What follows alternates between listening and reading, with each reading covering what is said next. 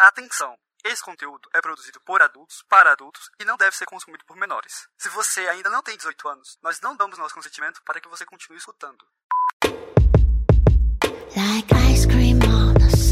Oi, aqui é a Lene Oada, mulher cis demissexual, Domi, e hoje você pode me chamar de demissexual beijoqueira. Oi, eu sou a Zab, mulher cis assexual, uh, switcher, você pode me chamar de biblioteca. Adoro. Um apelido aí que você já, já é conhecida por, fiquei sabendo? É, já, já. Eu me chamo de biblioteca. Adoro. Você está ouvindo Chicotadas, um podcast para debater, democratizar e humanizar o BDSM, a não monogamia e sexualidades alternativas.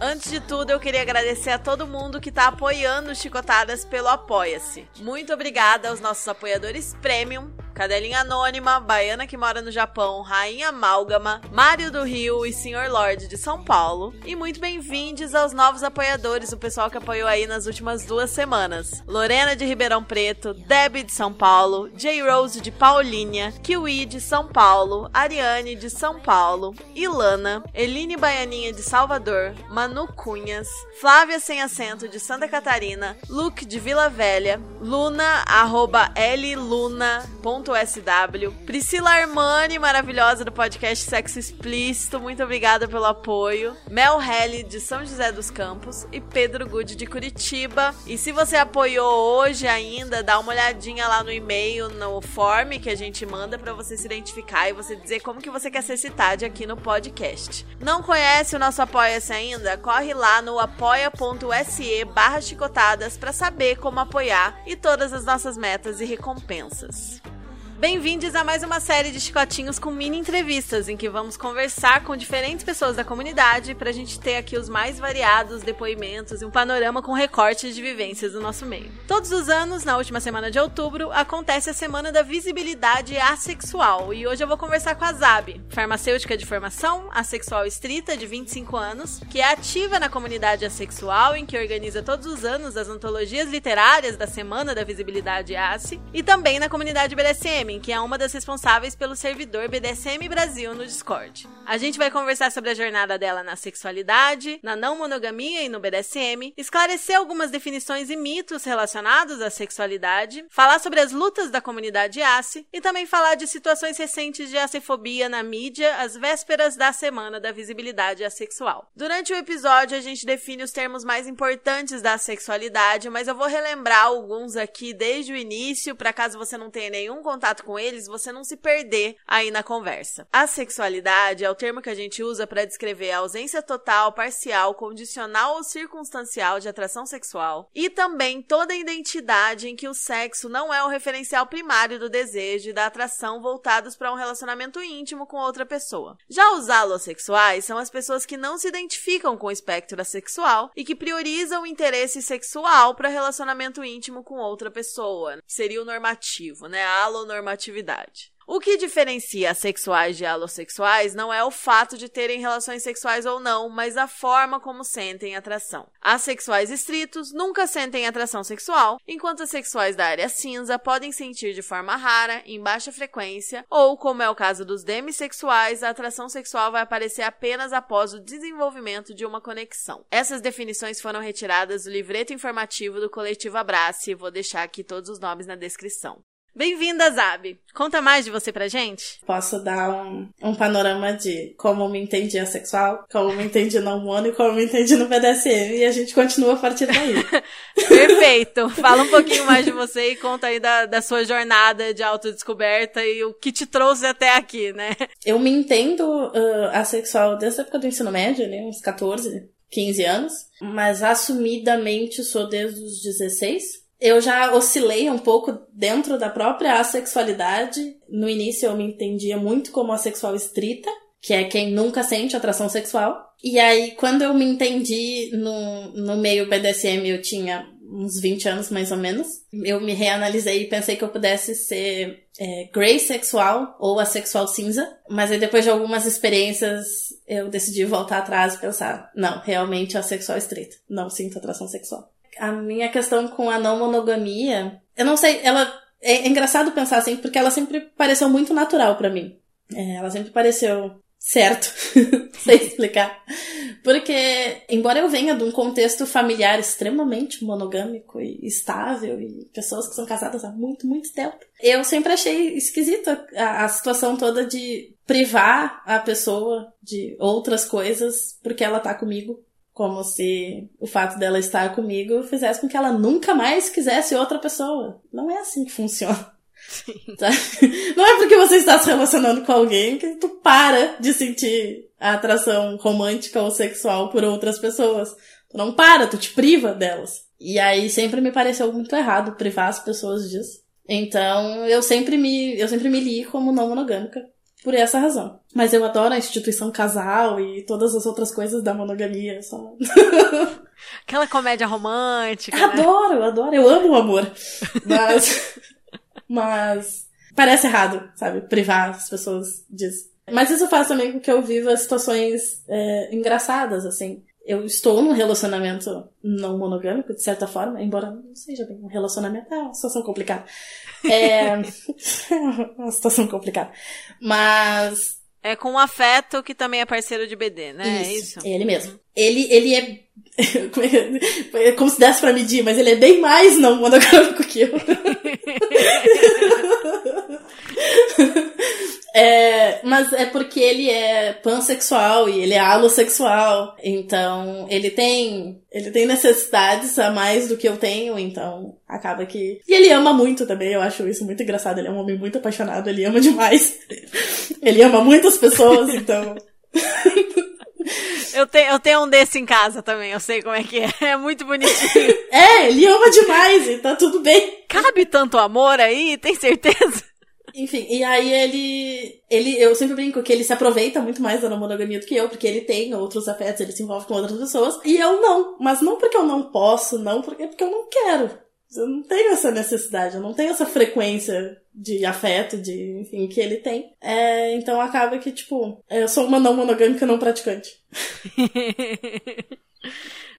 dentro do, do BDSM foi é uma história mais engraçada assim. Assim eu sempre me interessei muito nessa questão toda. É, dentro do BDSM eu sou muito mais sadomasoquista do que qualquer outra coisa assim. É, eu sou muito mais das práticas sadomasoquistas do que das práticas de dominação e submissão assim. Essa questão toda tipo da, dos, dos comportamentos violentos e tudo mais sempre me chamou muito mais atenção do que de dominação assim. é só que eu tenho uma amiga que ela é, vivida. E aí, quando eu comecei a, a, nessa coisa de me entender dentro do BDSM, eu fui falar com ela, né? E de fato ela tinha já uma certa experiência com. Aí ela me tirou algumas dúvidas, me explicou algumas coisas. E aí, aí eu comecei a estudar sozinha, assim. Foi na época que eu encontrei os chicotadas. É, e eu sempre recomendo ele para todo mundo, eu acho ele muito bom.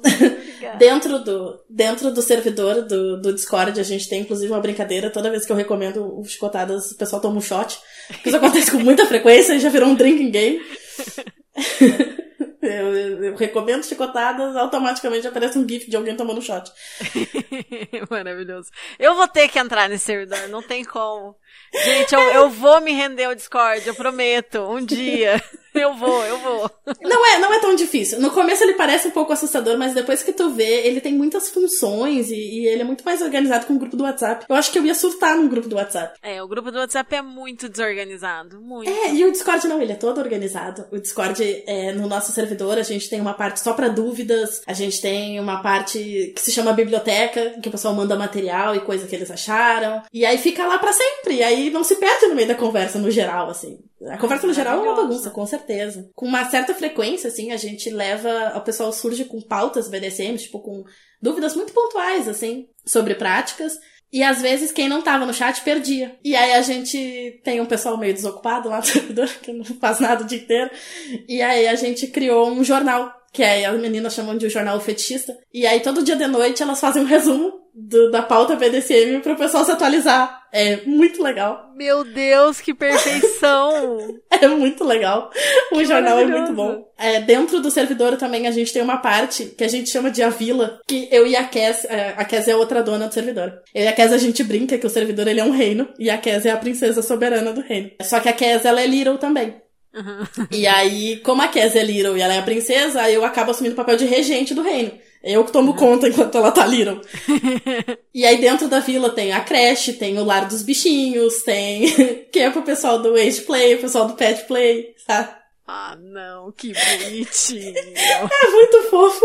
A gente tem uma parte toda para exibicionismo, em que o pessoal posta foto e tudo mais. Uhum. E tem uma parte que a gente chama de a parte baunilha, assim, que o pessoal manda meme, manda coisa de jogo, enfim.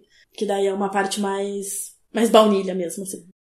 E como que você chegou no BD? Você falou da, da sexualidade e da não monogamia. E a questão do BDSM? Como que você descobriu e como que você chegou ali? Então, foi, foi uma coisa meio lenta, assim. Eu lia muito sobre, e aí eu, tipo, fui ficando meio curiosa sobre isso, assim. Teve um rapaz quando eu tinha uns 20 anos, mais ou menos. É, que eu sempre brinco, assim, que embora nunca tenha acontecido absolutamente nada entre a gente, ele foi uma pessoa muito importante na, na, na minha vida, assim. Porque por causa dele, eu comecei a falar muito mais abertamente eu comecei a militar, na verdade em função da sexualidade. Porque é, eu comentei com ele, que ele tava, ele tava dando em cima de mim. E aí eu tive que comentar com ele. Eu falei assim, então, eu sou sexual, sabe?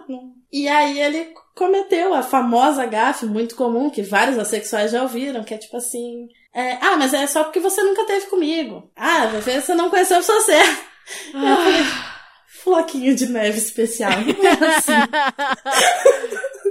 Porque ele ia conseguir. É, não, entendeu? ele, com certeza. a piroca de ouro. Exato. Enfim. E acabou que por causa dele também eu uh, acabei descobrindo coisas envolvendo sadomasoquismo em uma situação muito esquisita.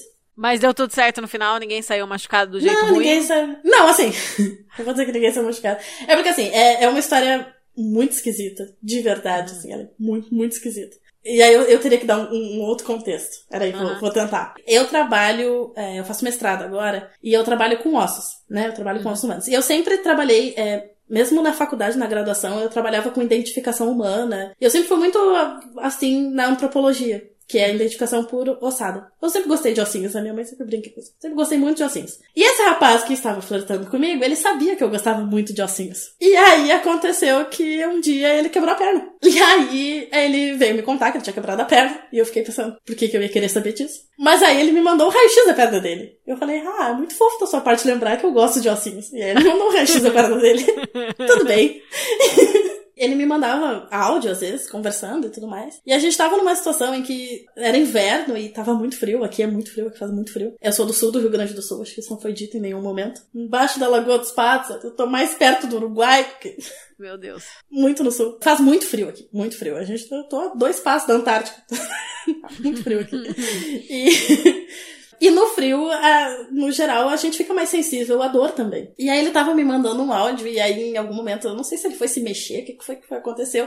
No meio do áudio, ele soltou um grande gemido de dor, e depois ele continuou falando. E aí quando eu ouvi aquele áudio, eu fiquei tipo, hum, tá, ok. tá. E aí eu fui. eu fiquei, tipo, não sei o que está acontecendo. Sentimentos. Coisas esquisitas. Estranhos. Sentimentos. Coisas estão acontecendo. E aí eu lembrava de todas as outras coisas que eu já tinha lido envolvendo questão de BDSM e sadomasoquismo. E aí eu falei, tá, eu vou ter que falar com essa minha amiga. E aí eu contei a história toda pra ela, falei com ela, ela falou assim, amiga, então, eu acho que é isso. aí eu, bom, então tá, né? Vale a pena dar uma olhada aí. Ouvir outros gemidos desses, né? É, mas foi uma situação horrível, assim. Sem querer. Eu tenho certeza que o rapaz não sabe que ele fez parte dessa outra descoberta minha. Ele me tornou uma grande militante assexual e fez parte da minha, da minha descoberta BDC. Uma pessoa muito importante na minha vida, mesmo sem absolutamente nada. A vida tem dessas loucuras, né? Ela tem, ela tem. Muito engraçado.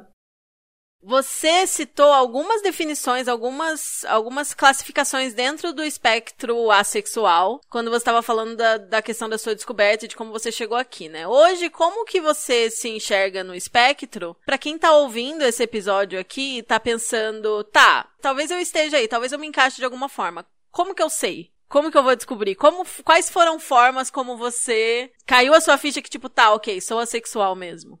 Atualmente eu me vejo como assexual estrita, porque eu tenho plena convicção de que eu nunca senti atração sexual em nenhum momento da minha vida. E acho que depois de tudo que já é, experienciei esse ano. Eu não acho que eu vá sentir atração sexual, porque esse ano eu comecei. Eu conheci o, a pessoa que eu tô jogando agora, o afeto que eu tô jogando agora. A gente se conheceu numa situação, em, é, num, num aplicativo de BDSM, inclusive. E só que a gente acabou, tipo, virando muito amigo e.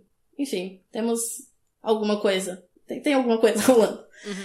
E mesmo depois disso tudo, de tipo, tem um vínculo muito forte afetivo com ele e tudo mais, e ainda assim não sinto atração sexual. Na época que eu me questionei como Grey assexual, eu cogitei que talvez é, o Grey assexual ele é a pessoa que sente atração sexual só em situações específicas. É, ele é, a atração sexual ela é condicional a alguma coisa. Como eu tava me descobrindo no meio BDSM, eu pensei, tá, talvez a minha atração sexual ela seja condicional ao BDSM. É, mas aí eu fiz sessões presenciais com, com esse meu top e. Não.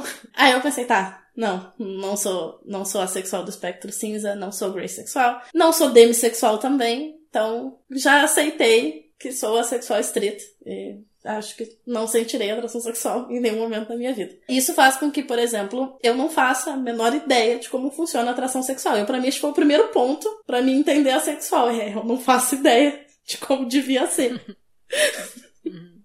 Eu tenho amigas, a maior parte das minhas amigas, ela é alossexual. É, alossexual é qualquer pessoa que não seja assexual. E às vezes a gente conversa sobre, tipo, os relacionamentos dela e como elas se sentem e tudo mais. E eu nunca consegui entender da mesma forma a questão de, tipo, é, olhar a foto de uma pessoa e, e querer transar com ela, de. sei lá, sentir falta de transar com alguém. Nenhuma dessas coisas fazia o mínimo sentido para mim. Isso desde adolescente, assim, porque normalmente quando a gente é adolescente é que começa aquela coisa de, ah, os amigos estão começando a sair, estão começando a beijar, estão começando a ter as primeiras experiências, e eu sempre fui meio tipo, ah, não quero, sabe? Por que, que eu vou fazer uma coisa que eu não tô com vontade de fazer, sabe? Só, só por curiosidade, só porque os outros querem que eu faça? Só por. Aí eu, eu normalmente não cedi, assim, eu não cedi aos. a pressão externa, assim. Uhum. Mas eu conheço vários assexuais que cederam, que na, na, na adolescência tentaram beijar as pessoas, tentaram namorar, uh, tiveram primeiras vezes ruins, porque tinha alguém forçando para que isso acontecesse, sabe? Eu só tive a sorte de nunca precisar ceder, assim, de, de ser resistente o suficiente para não ceder à pressão externa. Como identificar? Deixa eu pensar. Eu diria que se você não consegue entender todo o apelo sexual que aparece em filme, aparece em livro, seus amigos falam, talvez seja interessante dar uma lida ali, umas descrições ali nos nos blogs, nos fóruns. Ah, inclusive, agora que eu citei fórum, me veio uma memória muito interessante, que foi quando eu entrei no meio da, da questão toda do tipo, tá, sou BDSMer, o que que eu faço? Eu tive um breve momento, e eu diria que durante toda a minha trajetória de pessoa assexual, foi o único momento em que eu me questionei como assexual, porque o BDSM, logo que tu chega nele, assim, ele parece uma coisa muito sexual. Ele, ele parece uma atividade muito sexual. E aí eu me questionei, eu fiquei tipo, tá, como pode eu ser assexual se eu quero fazer isso? Na época, isso foi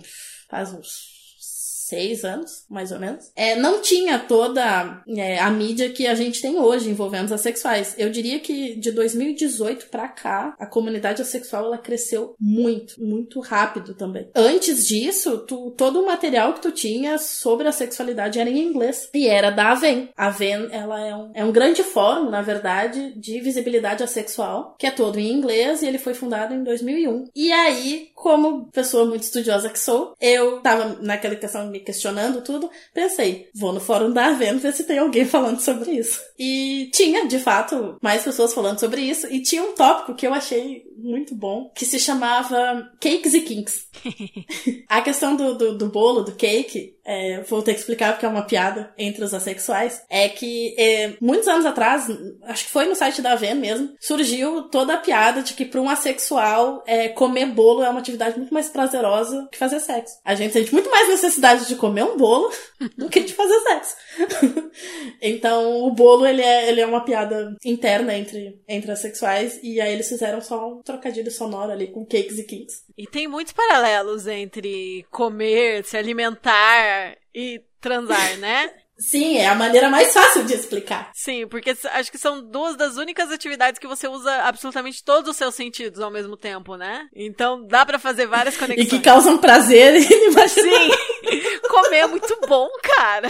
E aí é muito fácil, assim. Inclusive, a, aquela série da Netflix, Sex Education, uhum. tem um episódio que tem uma menina assexual. Foi uma das primeiras representações em, em, em, séries, assim, que eu vi de um personagem assexual. E a menina, ela faz, ela deu uma descrição que eu achei muito boa. Eu achei uma descrição. Achei ela muito sensata, assim que ela fala que é como se tivesse um banquete na frente dela, mas ela não sente vontade de comer nada. Sim. E é isso. E eu gosto muito desse exemplo para explicar a sexualidade. A minha amiga que me ajudou toda nessa trajetória, ela é bissexual. E aí eu lembro que eu citei esse exemplo para ela e ela me olhou e falou assim: "Mulher, eu sou faminta". a única coisa que ela conseguiu falar foi: "Eu entendo esse exemplo, mas eu sou faminta". Eu acho que a barra, a Roxy aqui do podcast se identifica com essa sua amiga. Ela é assim, alo, alo no talo, sabe? Tipo, de olhar pra uma pessoa e já, nossa, já imaginar tudo, já querer tudo, e já ficar tipo, meu Deus, eu vou morrer é, se eu não transar com alguém. Mulheres sabe? famintas. É, mas uma outra vantagem, essa, esse exemplo é bom porque os alossexuais eles conseguem se entender. Mas eu gosto desse exemplo do banquete também, porque ele te dá a brecha para explicar a questão de que a sexualidade ela é sobre não sentir atração sexual, Sim. não sobre não fazer sexo. E aí o banquete ele é um bom exemplo porque tem um banquete na tua frente mas tu não sente vontade de comer nada. Mas isso não te impede de comer alguma coisa, porque tu acha ela bonita, porque, sabe? Uhum. Parece apetitosa. Porque já tô aqui mesmo, entendeu? Exato. Você pode não estar com vontade de ah. comer, mas Tu pode fazer isso por educação. Sim, às vezes pode ser um pouquinho gostoso também, né? O ato de comer vai ser bom. Você Sim. não tava com vontade, mas ainda assim vai ser bom. É, então eu gosto do exemplo do banquete, porque ele dá essa, ele dá essa, essa brecha, esse detalhe. Bom, quem ouve o podcast sabe que eu sou demissexual, né? O que quer dizer que eu também sou assexual, mas eu tô dentro ali da escala. Que de um lado tá o assexual estrito, do outro lado tá o alossexual, que é aquela pessoa que vai olhar para alguém que ele acha atraente, ele fica imediatamente com vontade de transar com aquela pessoa, sabe? Ficou com vontade, olhou pra pessoa, sentiu aquele tesão. E as pessoas que estão dentro da escala vai variar. Pode ser com baixa intensidade, pode ser que precise de uma conexão, pode ser de forma rara, ocasional, condicional, etc, né? Vão ter vários nominhos ali dentro da escala. E o demissexual é a pessoa que vai sentir atração depois de ter algum tipo de conexão com aquela pessoa, com a outra pessoa e que vai variar muito em questão de tempo, em questão de tipo de conexão. Para mim foi um processo assim para entender isso também também, porque quando eu entrei em contato com o termo, eu fiquei tipo, hum, isso faz sentido. Porque mesmo na época que eu tava assim, numa fase de desbloqueio sexual, que eu tava tentando buscar mais é, relações, eu não conseguia ser aquela pessoa, como muitos amigos, que vai e faz. Vai, conhece e faz. Vai e marca de fazer. Porque eu ficava assim, tipo, conversava com a pessoa, olhava no aplicativo, trocava ideia, mas eu tipo, mas será que eu vou querer fazer alguma coisa com essa pessoa? Será que ela é legal mesmo? Essa fase de desbloqueio foi, foi complexa porque eu tava tentando entender onde que eu me encaixava. E aí, mesmo eu tendo tido uma fase de mais experiências, assim, eu fui vendo que era muito específico para eu realmente sentir vontade de concretizar alguma coisa, né? Sentir vontade de fazer alguma coisa com aquela pessoa específica. E conforme eu fui entendendo esses conceitos e, e estudando a questão da sexualidade e, e estabelecendo relações, eu fui vendo que para mim não, não fazia muito sentido essas coisas dos amigos amigos olharem para alguém e, e já quererem, já, já colocarem na ficha, já assim, de, tipo, mas você não vai nem trocar uma ideia antes, sabe? E eu ficava muito confusa, porque eu pensava, cara, mas na minha cabeça eu sou uma grande piranha. Eu sou muito puta, eu quero muito fazer as coisas, mas por que que na vida real, eu, na, na hora de colocar em prática, eu não consigo? Eu achava assim, será que é um, um puritanismo? Será que era alguma coisa que, que eu tava me forçando, alguma coisa da criação religiosa? E quanto mais eu fui explorando, eu fui vendo que não tinha nada a ver com isso, que isso já, já tinha passado. Era muito mais uma questão de, tipo, eu precisava de um tempo, eu precisava entender quem era aquela pessoa, eu precisava me conectar em algum nível, e demorou um tempo para eu realmente confirmar isso para mim, assim. É, eu acho que foi, foi no ano passado, quando eu tive uma experiência de conhecer alguém a pessoa já virar para mim e falar: tenho interesse em você, vamos. E aí eu virar e falar: não sei.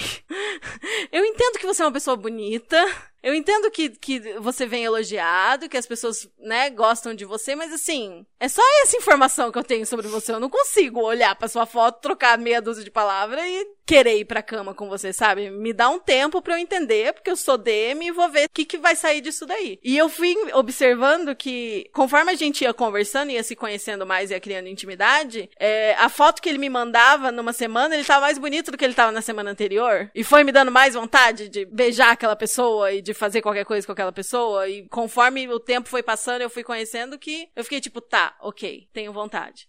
E aí, depois de um grande tempo, assim, que eu vi que, tipo, ok, sinto atração por essa pessoa, acho essa pessoa linda, maravilhosa, muito gata. Foi um, um tempo, um processo, assim, sabe? E isso acaba orientando muito também é, minha relação com o BD, minha relação com várias coisas. Porque, assim, quando eu tenho a conexão com alguém, a gente sabe que a sexualidade não tem a ver com a frequência sexual ou a vontade de transar em si, né? Tem a ver com a atração pela pessoa. Mas, assim, quando eu tenho atração pela pessoa, eu sou super ativa, adoro e tal. Mas quando não tem, quando é alguém que eu acabei de conhecer, quando é alguém que já vem flertando no pesado, assim, sem eu ter tempo de entender quem é a pessoa e conhecer a pessoa, tipo, não rola. Não vai. Não brilha. Não brilha, não brilha. E a gente tava falando muito também sobre essa relação com beijo na boca, né?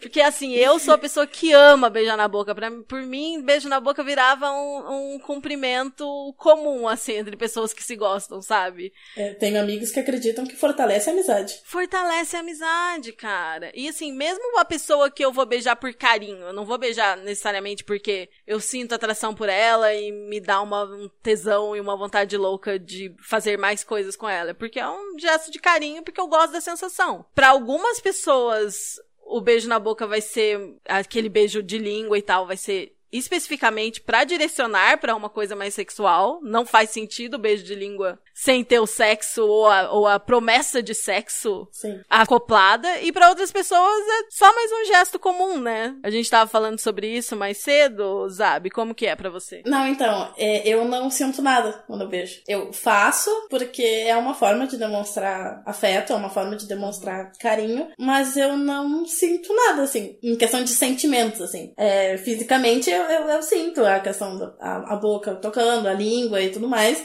mas não, não brilha. não brilha. Não brilha é ótimo. Mas não brilha. Quando eu tava num, num grupo, num servidor no Discord, na verdade, com outros assexuais, é, eu comecei a fazer o que eu chamo de um estudo antropológico, que eu faço mestrado em antropologia.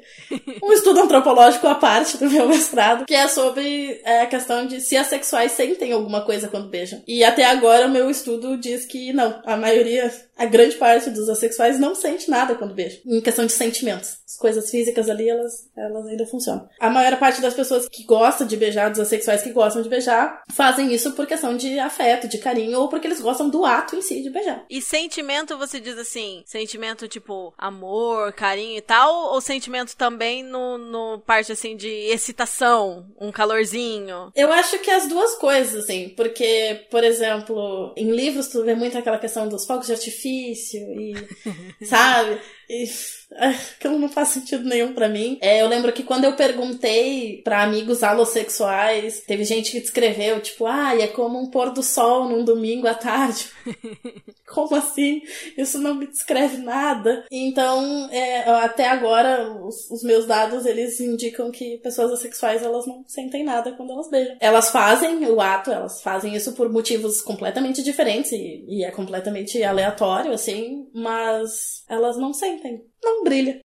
Você é assexual estrita, o que quer dizer que você não sente atração sexual nunca. E os outros tipos de atração, você sente? Como que elas funcionam para você? Sim, bastante. Eu acho que a minha atração principal é a estética. Assim, é, eu sou assexual estrita, tá? Mas eu sou heteroromântica, o que implica que todas as minhas atrações românticas, até hoje, eram de sexo oposto. Elas eram rapazes. Eu tenho, eu tenho um fraco muito, assim, por rapazes bonitos. E, então, eu gosto muito de rapazes bonitos. então, é, é, essa questão da atração estética, para mim, ela é muito forte, assim, tipo. E, e é muito esquisito, assim, que inclusive é um, é um dos motivos pelo qual eu não consigo entender os demissexuais. Porque, assim, para mim, não importa o quão bom a conversa com aquela pessoa seja. Se eu olhar e falar, hum, não. não, não brilha. Eu, eu sou muito fútil, assim, a minha atração estética, ela é claramente a minha atração principal. Nossa! Não, eu preciso, eu preciso falar pra mim como é que é. Porque assim, eu tenho um tipo de homem. Que o tipo de homem é o, o que o Flávio, um dos meus afetos, fala que é o tipo de homem que eu posso comer no café da manhã. Que é assim, homens esguios, magrinhos, afeminados, se for bissexual ganha ponto. Nenhum dos meus afetos é assim. Porque todos eles eu comecei a sentir atração e comecei a gostar depois de conhecer. Então, então assim, apesar de esteticamente eu achar bonito esses meninos mais delicados, de traços finos, frágeis, afeminados, hoje em dia eu não me relaciono com ninguém que tem essa estética e eu acho todos eles lindos, podres de lindos, porque eu tenho essa, essa conexão da demissexualidade mesmo e tipo, eu acho eles maravilhosos. Tipo, no primeiro momento quando eu conheci, não achava. Hoje eu acho. Porque tem a conexão, então para mim é assim que funciona. É muito doido isso. Hein? É, eu, a minha atração principal é a estética, e isso é muito engraçado, assim. Porque... Adorei. Ah lá, mais uma prova. Eu ia falar isso em algum momento do episódio, mas eu já vou falar aqui. Tipo, cada experiência é única, cada vivência é única, né? Não é porque pra gente é de um jeito, pra você é de outro, que você não se encaixa, que você não seria Asi, que você não seria Demi. Cada um vai, vai entendendo, explorando e fazendo essa autodescoberta, né, pra saber onde que se encaixa e como que se identifica, né, nesse espectro. Sim. Não, é, tu falou também da questão de ter um tipo. Eu e a Cass, a gente tem uma, uma brincadeira que a gente costuma fazer sempre, que é a do paciente zero. Que ela é uma teoria que veio de um outro podcast, ela veio do podcast da Laurinha Lera, é que ela fala que o paciente zero é uma pessoa com a qual tu te relacionou, e desde então, todas as pessoas seguintes tem alguma coisa daquela pessoa. E aí a teoria é, todo mundo tem um paciente zero. E é muito engraçado, porque o meu paciente zero, o traço que ele que eu levo dele para todos os outros é a aparência. Todos os rapazes com os quais eu já senti alguma atração estética, alguma atração romântica. Se tu botar um do lado do outro, eles são muito parecidos. Meu Deus, você é aquele, aquele macho que pega sempre mulheres que podiam ser irmãs. Sabe? Isso não é bom pra sua reputação. Você quer que eu corte não, isso é no horrível. podcast? É, é horrível. Mas o que, que eu posso fazer? Mas enfim, aí eu tenho muito essa questão da atração estética. E eu lembro que há um tempo atrás, é, eu tive uma eu tive uma experiência com uma atração diferente que eu não sei se eu nunca tinha analisado ela antes ou se eu nunca tinha sentido ela antes mas foi muito foi muito certeiro eu não sei também se eu nunca tinha entendido o conceito mas é uma coisa que se chama atração sensorial que ela é o tipo de atração de tu querer encostar na pessoa. Não só encostar, tipo, poderia ser, tipo, olhar pra pessoa, ou, enfim, qualquer sentido. Ser tocada pela pessoa, abraçar Isso. a pessoa. É, sei lá, lamber a pessoa, cheirar a pessoa. Não de um jeito sexual, sabe? Uma maneira mais fácil de explicar, que talvez as outras pessoas já tenham entendido. Sabe quando tu olha uma pessoa famosa e tu para e pensa, meu Deus, essa pessoa deve ser muito cheirosa, eu queria muito sentir o cheiro dela? Nossa, sim. Ou tipo, ai meu Deus, essa pele deve ser muito macia. É, exato, isso é atração sensorial.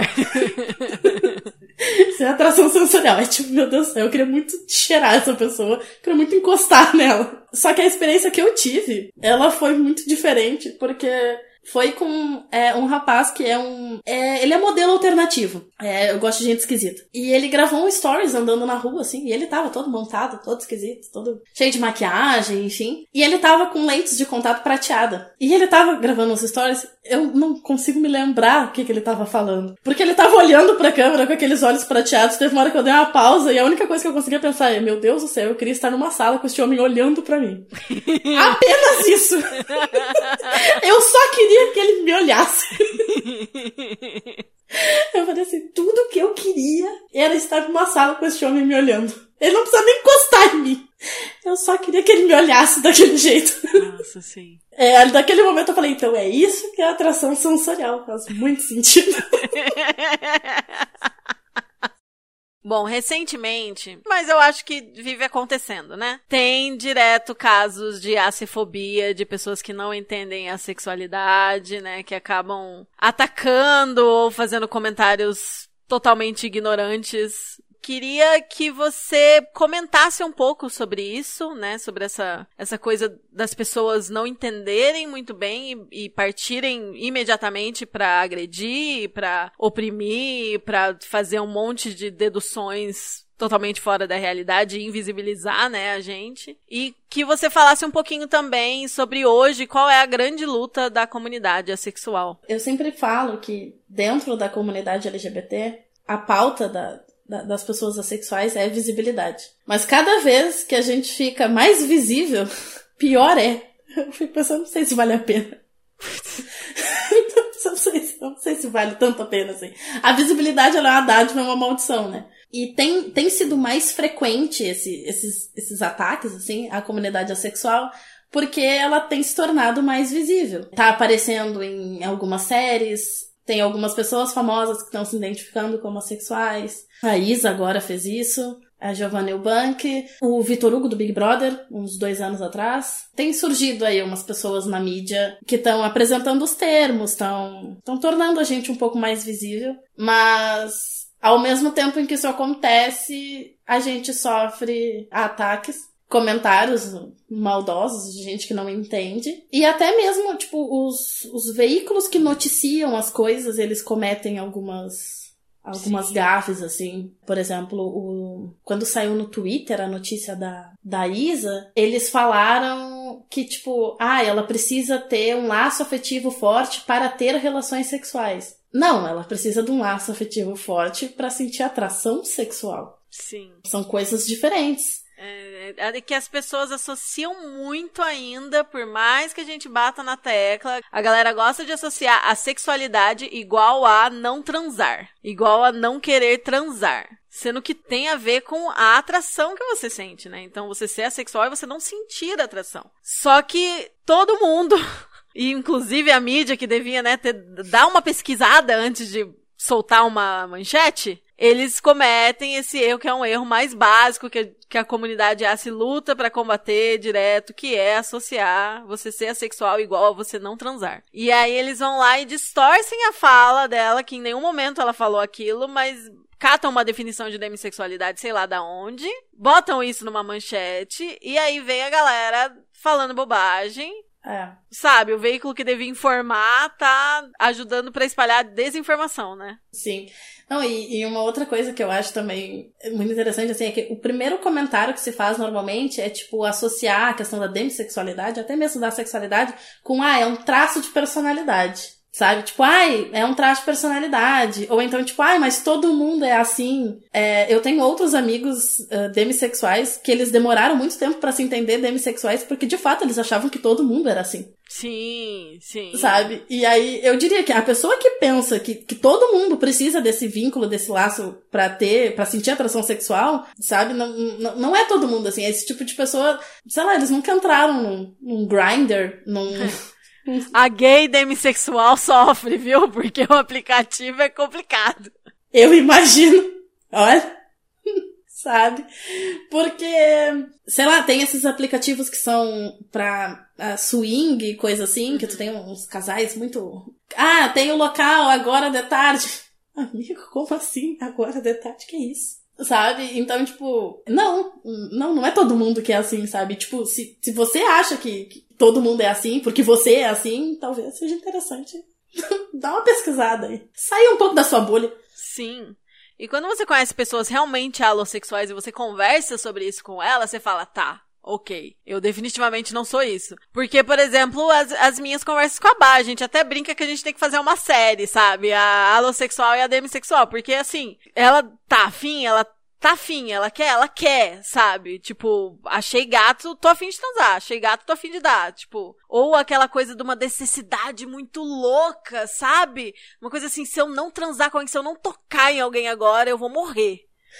E, é. e me masturbar não vai funcionar, qualquer outra coisa não vai funcionar, eu preciso de uma pessoa aqui agora. Não importa, eu só preciso achar ela atraente e fazer, entendeu? também não é exatamente a coisa mais confortável do mundo, porque eu, eu lembro que eu fiquei muito bem na pandemia, por exemplo, não tinha nenhuma relação e fiquei tranquila, porque não tinha ninguém que era alvo da minha atração na época, então eu não sofria, assim, por estar parada, não estar fazendo Sim. nada, sabe? É, E é isso, por exemplo, que as pessoas esquecem, é que o demissexual, ele faz parte da sexualidade, porque se ele não tem um afeto, se ele não tem alguém com quem ele estabeleceu uma conexão e que ele sente atração sexual por essa pessoa, ele não sente atração sexual. Então, o demissexual, ele é assexual. É, foi, não foi fonte nenhuma de sofrimento para mim eu, eu não transar na pandemia e não ter ninguém na pandemia. Se eu estivesse atraída por alguém, se eu tivesse alguém que tivesse chance de ter e eu precisasse ficar isolada, aí sim seria difícil, mas não era o caso. Então, eu tava numa fase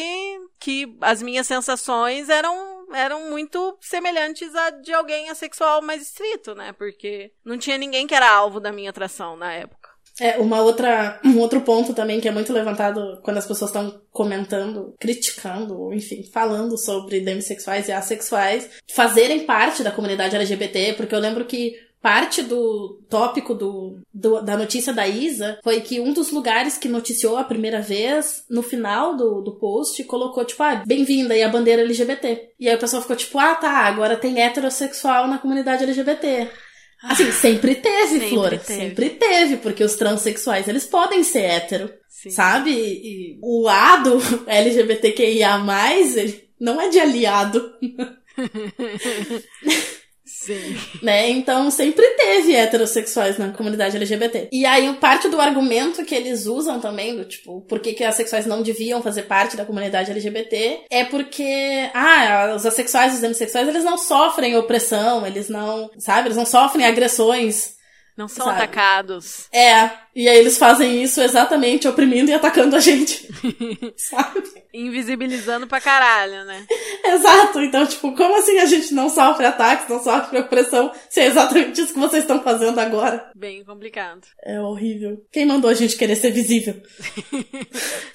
Quem mandou? Mas continuamos na luta para sermos visíveis, né? Porque acho que quanto mais pessoas entenderem o que é a sexualidade, que a gente existe, e quanto menos a gente precisar ficar explicando toda vez o que é, né, e como que funciona, acho que no fim vai ser mais tranquilo pra gente, assim, viver em paz e sem enrolar mais isso da gente ser atacado, patologizado, né? E muitas vezes também acho que meio que desumanizam, infantilizam a gente quando não tem nada a ver, né? Não é só porque a pessoa é sexual sexual que ela não tem desejo, que ela não tem libido, que ela não pode ser sensual, que ela não pode ser sexy, né? E eu lembro também um, um outro comentário que foi muito frequente nos, nos posts e nos tweets envolvendo a Isa, era a questão de que ela é muito hipersexual, assim, nas músicas, enfim. E aí, tipo, ah, como pode ela ser tão hipersexual assim e ser assexual? Sabe? E Como aí... pode ela ser tão sensual e sexy? E ser assexual. Ah. Sendo que é, eu não sei se, se tu conhece, mas uma das personalidades assexuais mais influentes, assim, no mundo é a Yasmin Benoit. Ela é britânica. E ela é modelo de lingerie. Inclusive, a Yasmin Benoit, ela é muito conhecida, ela é uma militante muito forte na comunidade assexual, exatamente por causa dessa questão de assexuais que são bonitos, de assexuais que são sexys, de assexuais que são, sabe? E eu lembro também de uma pessoa que eu sigo, que é da comunidade assexual, dela comentar nessa questão de, de ser uma pessoa é, sexy, de ser uma pessoa sensual, dela comentar que um dos sentimentos mais conflitantes, assim, que ela sente quando ela tá se envolvendo com alguém, é pensar que essa pessoa com quem ela está se envolvendo sente atração sexual por ela. E eu nunca tinha parado para pensar nisso até começar a me envolver com alguém. E realmente é muito esquisito parar e pensar, assim, que, tipo, tem alguém que te olha e pensa, tipo, ok, muita atração sexual por essa pessoa. E eu me sinto, isso é uma coisa que eu me sinto meio culpada às vezes, assim, de não poder corresponder, por exemplo, com a pessoa que me relaciono, o meu afeto, o meu top. Assim, eu não posso dizer com certeza porque eu não sei como funciona, mas eu imagino que ele sinta atração sexual por mim. E aí, às vezes, eu fico me sentindo meio esquisita, assim, por não poder corresponder do mesmo jeito. Enfim. Às vezes a gente tem algumas discussões envolvendo isso. Por exemplo, quando eu tava começando o meu estudo envolvendo assexuais e beijos. Porque foi a primeira vez que eu descobri, assim, que as pessoas sentem alguma coisa quando beijam. Eu fiquei muito chocada com essa informação. E eu fui falar com ele. Eu perguntei, tipo, você sente alguma coisa quando você beija? E ele falou, tipo, sinto, por quê? E eu falei, como assim você sente? E aí ele respondeu assim, como assim tu não sente? Sabe? Então foi, foi, foi uma descoberta muito esquisita, assim. Pensar que ele sente alguma coisa quando me beija e eu não consigo retribuir isso. Mas a gente se entende. Ele tem alguma experiência já com pessoas assexuais. Ele é, ele é um grande imã para pessoas assexuais. Eu não sou a primeira assexual na vida dele, então eu acho que ele já tá acostumado. E você fala, ah, não posso retribuir, mas também tem outras formas como você retribuir outras atrações que você sente, né? Então, sim, sim. É aquilo, é uma é um conjunto na relação, né? Qualquer relação heteronormativa alossexual vai ter coisas também que não vão se encaixar, que não vão ser 100% compatíveis, né? A gente vai sim. entendendo onde a gente se encaixa, onde a gente se complementa. Do jeito que dá. Sim. Você quer deixar algum conselho ou algum recado para quem tá ouvindo a gente? Sou uma leitora, né? Então eu vou dar um conselho num nível assim meio começo de Percy Jackson, que é tipo, se você se identificou com alguma coisa que você ouviu aqui, eu tenho uma notícia para te dar, seja bem-vindo à comunidade assexual. É... Mas, é, de verdade, assim, tenta parar um pouco com calma e ler sobre procurar os coletivos assexuais, as, as comunidades assexuais, no Instagram, no Twitter, tem vários, vários grupos que fazem isso. Tem um que no Brasil é o mais antigo, que é o coletivo Abrace. Uhum. É, todos eles fazem algum trocadilho, tá? O coletivo Abrace. Assexuais gostam muito de trocadilhos? Ah, a gente adora trocadilhos. é, inclusive, os nomes da, das antologias assexuais que eu organizo, todos eles são trocadilhos. A primeira se chama Entrelace, a segunda se chama Ascendente, e a terceira, que sai esse ano, e vai ser a primeira vez que eu vou revelar o título dela, se chama Acervo. Olha, em primeira então, mão aqui. muitos trocadilhos. Tá, é, dos coletivos tem o coletivo Abrace, o Aro Aceiros, porque eles são uma comunidade aromântica também. Uhum. Eles são Aro Ace. É, tem o Cake Lovers, Cake de bolo, sim. Tem o LGBTQ Space, que é quem tá organizando a antologia sexual desse ano comigo. Tem o Mundinho Ace, que eu acho que é só no Instagram. Vai estar tá tudo na descrição aqui do episódio, viu, gente? Para quem quiser buscar mais, todos os arrobas e links aí. Enfim, procure os coletivos, é, fale com outros assexuais. Da mesma forma que dentro do BDSM tem uma comunidade de apoio para trocar experiências, dentro da comunidade assexual também. É muito importante ter uma rede Sim. de apoio, um lugar para trocar experiências. Às vezes, é, tu tá sentindo alguma coisa, tem alguma coisa te incomodando e, e tu não sabe exatamente o que é, e aí tu vai ver e, e é uma coisa da sexualidade. Então, ajuda bastante, assim, ter uma rede de apoio, ter uma comunidade. Eu lembro que logo que eu comecei a me, a me relacionar, é, eu tinha um sentimento muito grande de insuficiência. Como se eu não fosse, em algum momento, eu não fosse ser o suficiente para ele porque eu não sinto atração sexual. E isso me incomodava demais, assim. E eu lembro que, como a gente tinha uma relação BDSM, a gente sempre foi muito aberto, muito franco sobre várias coisas. Eu lembro de ter falado com ele várias vezes sobre isso. E ele sempre foi muito querido, de tipo, não, mas tá tudo bem, isso não é um problema, sabe? Mas eu sempre achava, tipo, não, ele tá mentindo. Em algum momento ele vai cansar de mim. Isso sempre me incomoda muito. E aí um dia eu tava vendo um pessoal comentar sobre, enfim, assexuais, e aí apareceu na minha timeline uma menina falando basicamente o que eu tava sentindo, só que ela descreveu de uma outra forma e eu fiquei tipo, ah, é isso. E aí eu percebi que esse sentimento de, de insuficiência, de achar que tu não vai ser o suficiente para outra pessoa, é, ele é um sentimento comum entre assexuais. Ele faz parte, eu acho, da, da sexualidade. E tá tudo bem, a gente aprende a lidar com ele de alguma forma. Então, é bem importante, assim, ter uma, uma rede de apoio, assim. Que nem no BDSM. A, a comunidade assexual e a comunidade BDSM, elas têm muitas coisas em comum. Inclusive, o, eu sempre falo que o, o meu servidor, o BDSM Brasil, no Discord, ele é a maior comunidade assexual fora de uma comunidade assexual. Nós temos muitos assexuais lá, e demissexuais, e, enfim, assexuais cinza, tem gente de todo espectro assexual lá. O pessoal ali consegue se entender bem. É um lugar bem seguro, assim, bem confortável para falar sobre esses assuntos, porque tem várias pessoas que vão te compreender, assim. Então, ah, da mesma forma que para as pessoas da, do BDSM a gente fale, busque sua comunidade, o assexual busque sua comunidade também. Também sim, funciona. Sim. E, cara, é muito importante isso, né? De encontrar uma identificação, trocar experiência e entender que tá tudo bem e levar esses diálogos para as relações também, né? E, saber que não é só a gente que tá sentindo X é, ou Y, você né? não é tá a força sozinho. de uma comunidade. Sim, vocês não estão sozinhos. Não estão sozinhos. Muito bom, muito obrigada. Você já deu aí várias indicações de onde as pessoas buscarem mais informações, né, estudarem e tal. Antes da gente terminar, eu queria que você falasse um pouco mais sobre essas antologias que você organiza e também sobre essa semana da visibilidade sexual, né? Eu não sei exatamente que dia eu vou conseguir lançar esse episódio, mas se eu conseguir eu lanço antes da semana acabar pra pra pegar conversar aí, né, com a semana.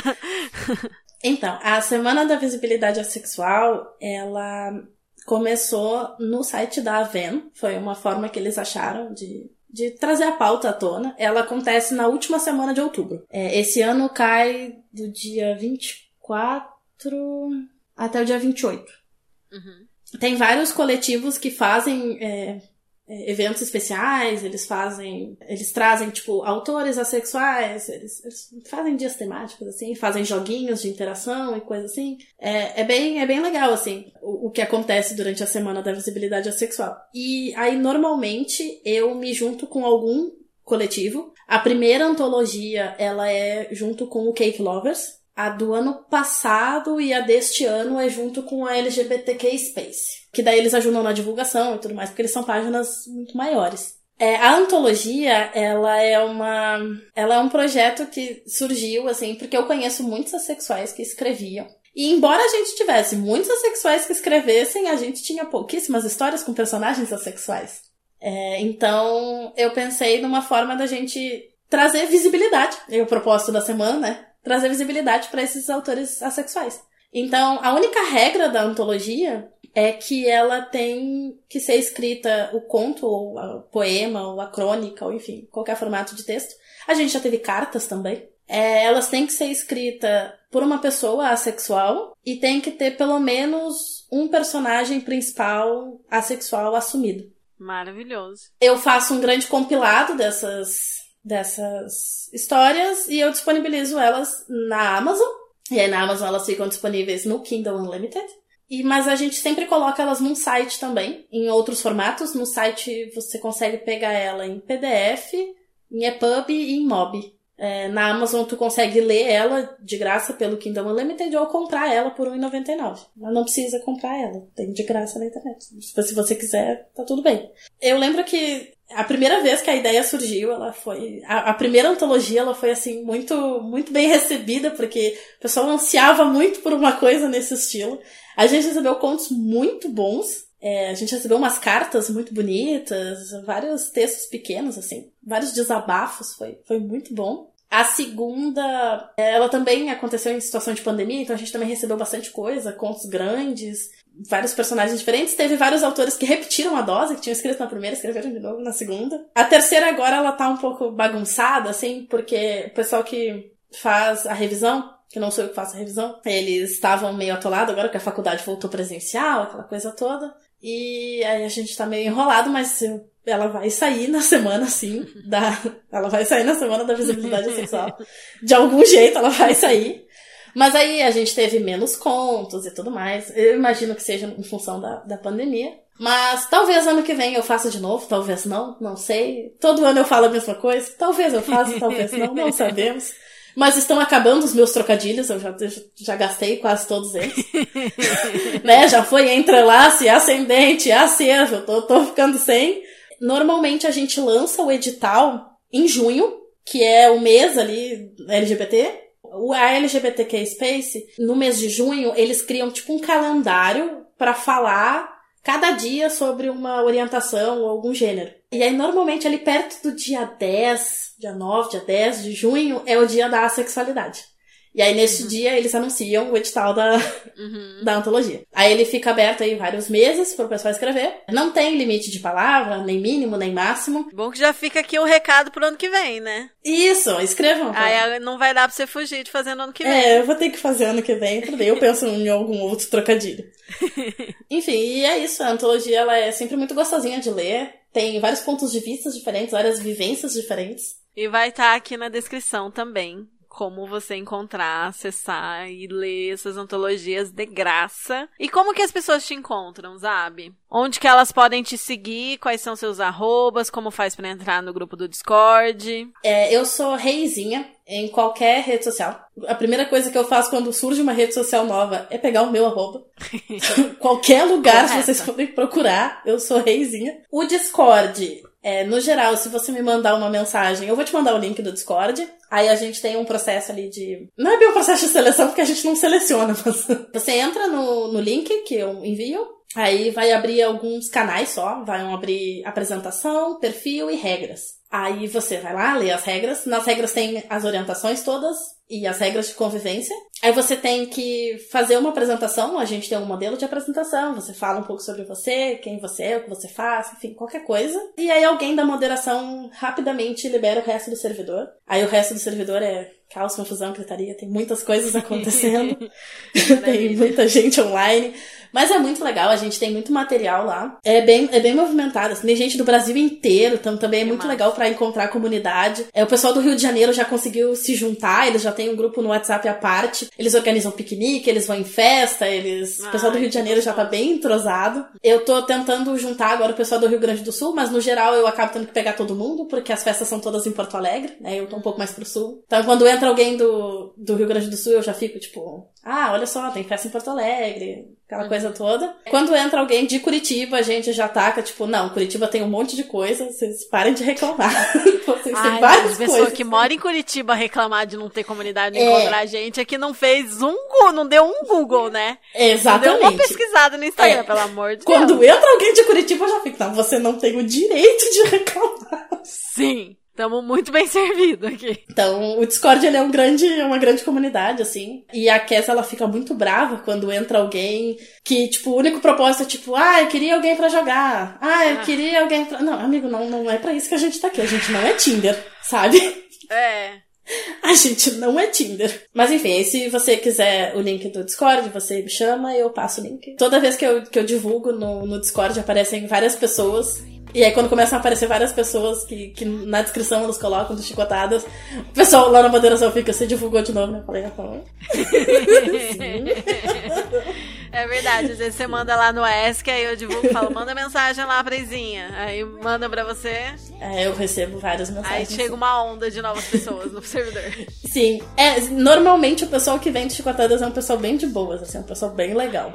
Ufa, que bom, É, que bom que eu tô ensinando vocês direito, É, é um gente. pessoal bem legal que vem de chicotadas. Gente, essa foi a nossa conversa. Eu queria agradecer demais a você, Zabi, por ter topado essa conversa e ter vindo aqui. Acho que a gente teve vários momentos incríveis aqui. Adorei essa conversa. Espero que vocês que estão ouvindo tenham curtido também. E fica aqui o convite para você voltar em breve também. Eu já falei várias vezes com você sobre como eu quero fazer um episódio maior, específico sobre a sexualidade. Que vai ter, vai vir, a gente define todos os termos, fala sobre todas as maiores polêmicas e mitos e tal. Esse daqui tinha mais esse objetivo de ser uma conversa, né, sobre as suas vivências. E adorei bater esse papo com você. Muito obrigada por ter topado. Ah, eu gosto bastante de, de, de falar sobre a sexualidade. Eu gosto de falar sobre o BDSM também, poder juntar é sempre muito bom. Bom, agora a gente tá chegando ao fim aqui, né, da nossa conversa. E com o fim da nossa sessão, chegou a hora do aftercare. Qual que vai ser o aftercare de você hoje, nessa sexta-feira à noite, meia-noite e meia? Estamos terminando essa gravação. É, provavelmente eu vou ler um pouco. Ah, não! Ontem saiu o álbum da Taylor Swift e Ah. de madrugada saiu mais músicas da Taylor Swift e eu vou ouvir com a Cass. A gente vai fazer uma play party no Discord pra ouvir Taylor Swift. Mas depois eu provavelmente vou ler. Eu não tenho a menor. Talvez eu veja uma série e talvez eu capote. Eu vou desligar aqui e vou entender em que situação que tá o meu corpo. Porque antes da gente começar a gravar, eu tava, nossa, derrubada de sono, mas agora eu já tô me sentindo mais energizada. Então não sei, vamos ver. Depois eu conto. Agora eu não, não consigo afirmar com certeza. Acho que é isso, gente. Bom aftercare pra vocês e até a próxima. Tchau!